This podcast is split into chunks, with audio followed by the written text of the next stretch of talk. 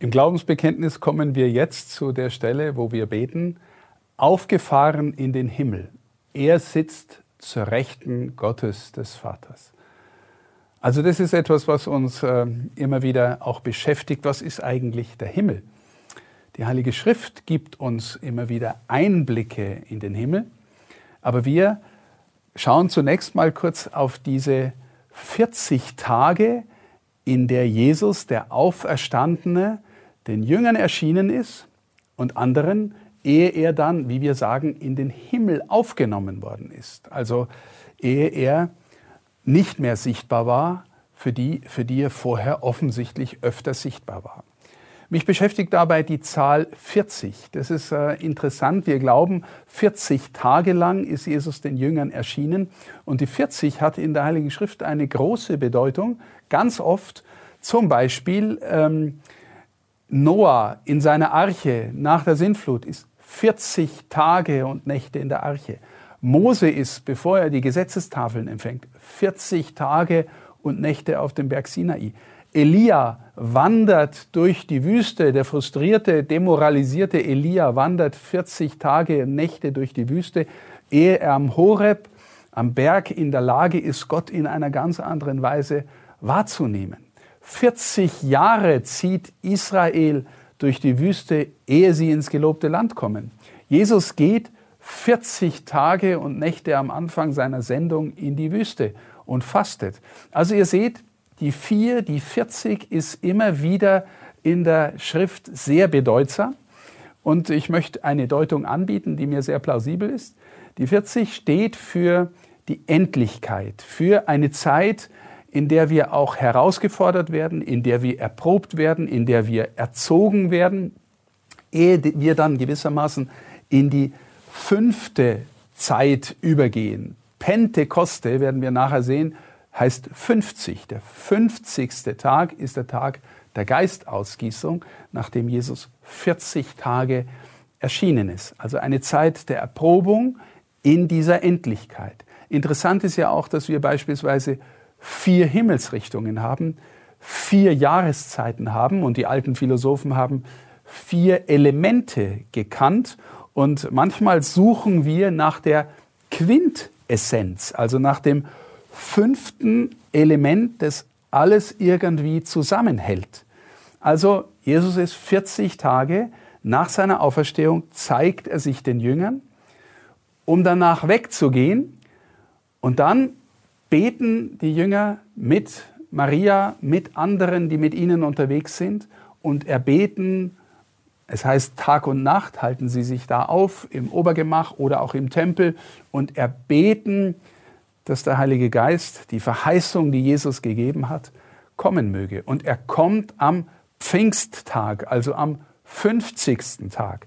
Interessant ist auch, dass wir sagen, Jesus ist am Tag nach dem Sabbat auferstanden. Auch das hat diese Zahlenbedeutung. Der Sabbat ist der siebte Tag. In der alten Schöpfungsordnung. Gott schafft die Welt in sechs Tagen und am Sabbat, am siebten Tag, ruht er. Jesus kommt, schafft was Neues, kreiert was Neues und er steht am achten Tag auf. Also jetzt sieben mal sieben ist 49 plus eins ist 50. Die Kirche ist der Anfang der neuen Schöpfung. Er selber ist der Anfang der neuen Schöpfung, der am achten Tag aufersteht. 40 Tage erscheint er den Jüngern, danach zehn Tage, neun Tage Gebet und am zehnten Tag kommt dann der Geist Gottes und erneuert die Jünger von innen her. Und dann heißt, Jesus geht in den Himmel. Wie kann man sich das vorstellen? Also äh, ich komme aus dem Kloster Benedikt Beuern.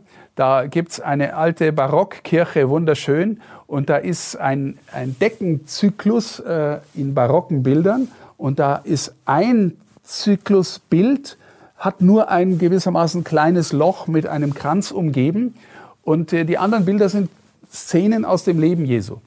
Und äh, in der Barockzeit, so sagt man, ist ein am Christi Himmelfahrtstag ein Porzellan-Christus da angebunden worden und durch das Loch ähm, hochgezogen worden. Also sehr bildliche Vorstellung und es gibt die Erzählung, dass irgendwann einmal ist das Seil gerissen, der Porzellan-Christus ist zerknallt am Boden und der Mesner ist gekommen mit einem Kübel und hat alles eingeschaufelt und hat es dann an den, in den Kübel an das Seil gehängt und hat einen Nauf und gesagt, also Nauf muss er auf jeden Fall.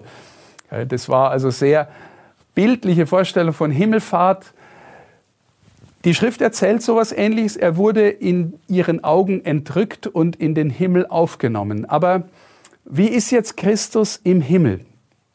Etwas, was uns äh, darüber Auskunft gibt, ist das letzte Buch der Schrift, das Buch der Offenbarung. Das ist ein wildes Buch mit ganz, ganz viel Symbolik, aber auch ganz viel äh, Kampf, Auseinandersetzung, äh, Abfolgen von Zornesäußerungen Gottes, der gewissermaßen neuen Himmel und neue Erde wiederherstellen will. Aber in den ersten Kapiteln ist ganz viel erzählt von der himmlischen Liturgie. Und wenn wir uns fragen, wie ist Christus im Himmel, ähm, dann wird äh, gleich ganz am Anfang erzählt, wie der Autor, der, den wir als den Johannes äh, bezeichnen, der in Verbannung ist auf Patmos, das erzählt er selber. Äh, die alte Kirche hat immer gesagt, es ist derselbe wie der Autor des Johannesevangeliums. Wir wissen es nicht genau. Viele bezweifeln es natürlich. Auf jeden Fall, dieser Johannes ist ähm, im älteren Zustand auf Patmos in der Verbannung als Christ in der Zeit der Verfolgung, Ende des ersten Jahrhunderts, und wird in einer Vision in eine Art Tempel versetzt. Und da begegnet ihm eine Gestalt, die er unfassbar majestätisch beschreibt. Also im priesterlichen Gewand, einen goldenen Gürtel, Augen wie Feuer, Stimme wie das Dröhnen von Wassermassen, aus dem Mund kommt äh, eine Art Schwert, äh, wie also ein, äh, das Wort ist äh, offensichtlich unfassbar klar und schneidend. Und, äh, und als ihn der Seher im Tempel sieht, fällt er wie tot vor ihm nieder. Also er sieht den auferstandenen Herrn in seiner ganzen Herrlichkeit und er fällt wie tot vor ihm nieder. Ich will nur sagen, ähm, es könnte ja sein, wenn das wirklich der Lieblingsjünger Johannes war, dann könnte der ja auch sagen, Mensch, Jesus, super, dass wir uns endlich mal wieder sehen, jetzt warst du so lang weg. Er fällt wie tot vor ihm nieder. Christus in seiner Herrlichkeit erscheint dem, äh, der ihn anbetet, ihn verehrt, ihn nachfolgt, in einer Art himmlischen liturgischen Szene. Andere Szene ist, ähm, der Seher sieht ein berühmtes Buch mit sieben Siegeln und äh, eine Buchrolle. Und es wird gefragt, wer kann dieses Buch öffnen? Und äh, niemand äh, meldet sich. Und äh, äh der Seher wird traurig. Und ähm, der Engel sagt, weine nicht, denn der Löwe von Juda, ähm, äh, der gesiegt hat, kann das Buch öffnen öffnen, die Buchrolle öffnen und lesen. Und dann erscheint in der nächsten Szene ein Lamm wie geschlachtet. Also diese Doppeldeutigkeit, Löwe von Juda und Christus, das geschlachtete Lamm, ähm, das bezieht sich natürlich immer auf Jesus, der Sieger, der als Löwe den Tod bezwungen hat, besiegt hat und gleichzeitig hat das eben in der Weise getan, dass er sich hat hinrichten lassen am Tag, an dem auch die Opferlämmer im Tempel geschlachtet worden sind für das Paschamal. Also der ist offensichtlich der, der in der Lage ist, das berühmte Buch mit sieben Siegeln zu öffnen und zu deuten. Und äh, diejenigen, die sich mit der Schrift befassen, sagen, also das Buch bedeutet entweder den Sinn der ganzen Weltgeschichte oder es bedeutet die ganze Bibel und den innersten Sinn der Bibel. Vielleicht läuft es auf beides raus. Aber die Aussage ist, der innerste Sinn der ganzen Weltgeschichte und der innerste Sinn der Heiligen Schrift ist der, der gekommen ist, den Tod zu besiegen, die Geschichte zu erneuern, Menschenherzen zu erneuern und sich dafür auch nochmal selber hinrichten zu lassen. Er ist der Sinn von allem, der Sinn der Weltgeschichte, der Sinn, auf den die ganze Heilige Schrift zuläuft. Und dann sieht man und hört man oder, oder kriegt die Bilder, in denen also auf dem Thron jemand sitzt, der Hochbetagte, wie es im Alten Testament heißt, also ein, ein Anblick Gottes, der aber nicht näher geschildert wird, sondern nur in seiner ganzen Majestät, in einer Art königlichen äh, Szenerie, der, dem gehuldigt wird von verschiedenen Wesen und von 24 Ältesten, die ihre Krone niederlegen und von Engeln und immerfort wird gesungen, heilig, heilig, heilig. Vielleicht erinnert euch das an ähm, die Liturgie, die in der katholischen Kirche gepflegt wird, wenn wir vor dem eucharistischen ähm, äh, Hochgebet heilig, heilig, heilig singen, dann nehmen wir teil an der himmlischen Liturgie und, und stimmen ein in den Lobgesang ähm, der ganzen Schöpfung, die den Schöpfer lobt. Aufgefahren in den Himmel, er sitzt zur Rechten Gottes. Ähm, die Interpretation der Frage, wie, was heißt das zur Rechten Gottes sitzen? Naja, vielleicht er ist jetzt gewissermaßen erhöht, sendet seinen Geist und gibt den Seinen jetzt ähm, die Herausforderung und gleichzeitig die Kraft und den Geist, die Welt in seinem Sinn zu gestalten.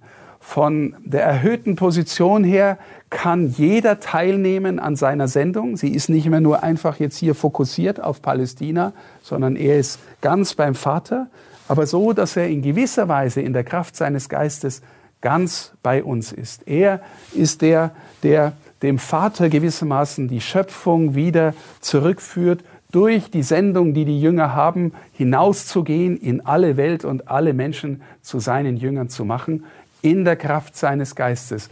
Sie nehmen teil an seiner umfassenden Heimholungsaktion der Welt, der gesamten Schöpfung heim zum Vater. Diese Schöpfung wird er erneuern und wird er einmal auch vollenden. Meine Lieben, Glaubensbekenntnis heißt auf Lateinisch Credo. Ich habe ein Buch geschrieben, das heißt Credo. Da stehen all die Dinge drin, die ich erzählt habe und noch viel mehr. Wer also sich da weiter vertiefen möchte, der ist eingeladen, dieses Buch zu lesen. Credo von Bischof Stefan Oster.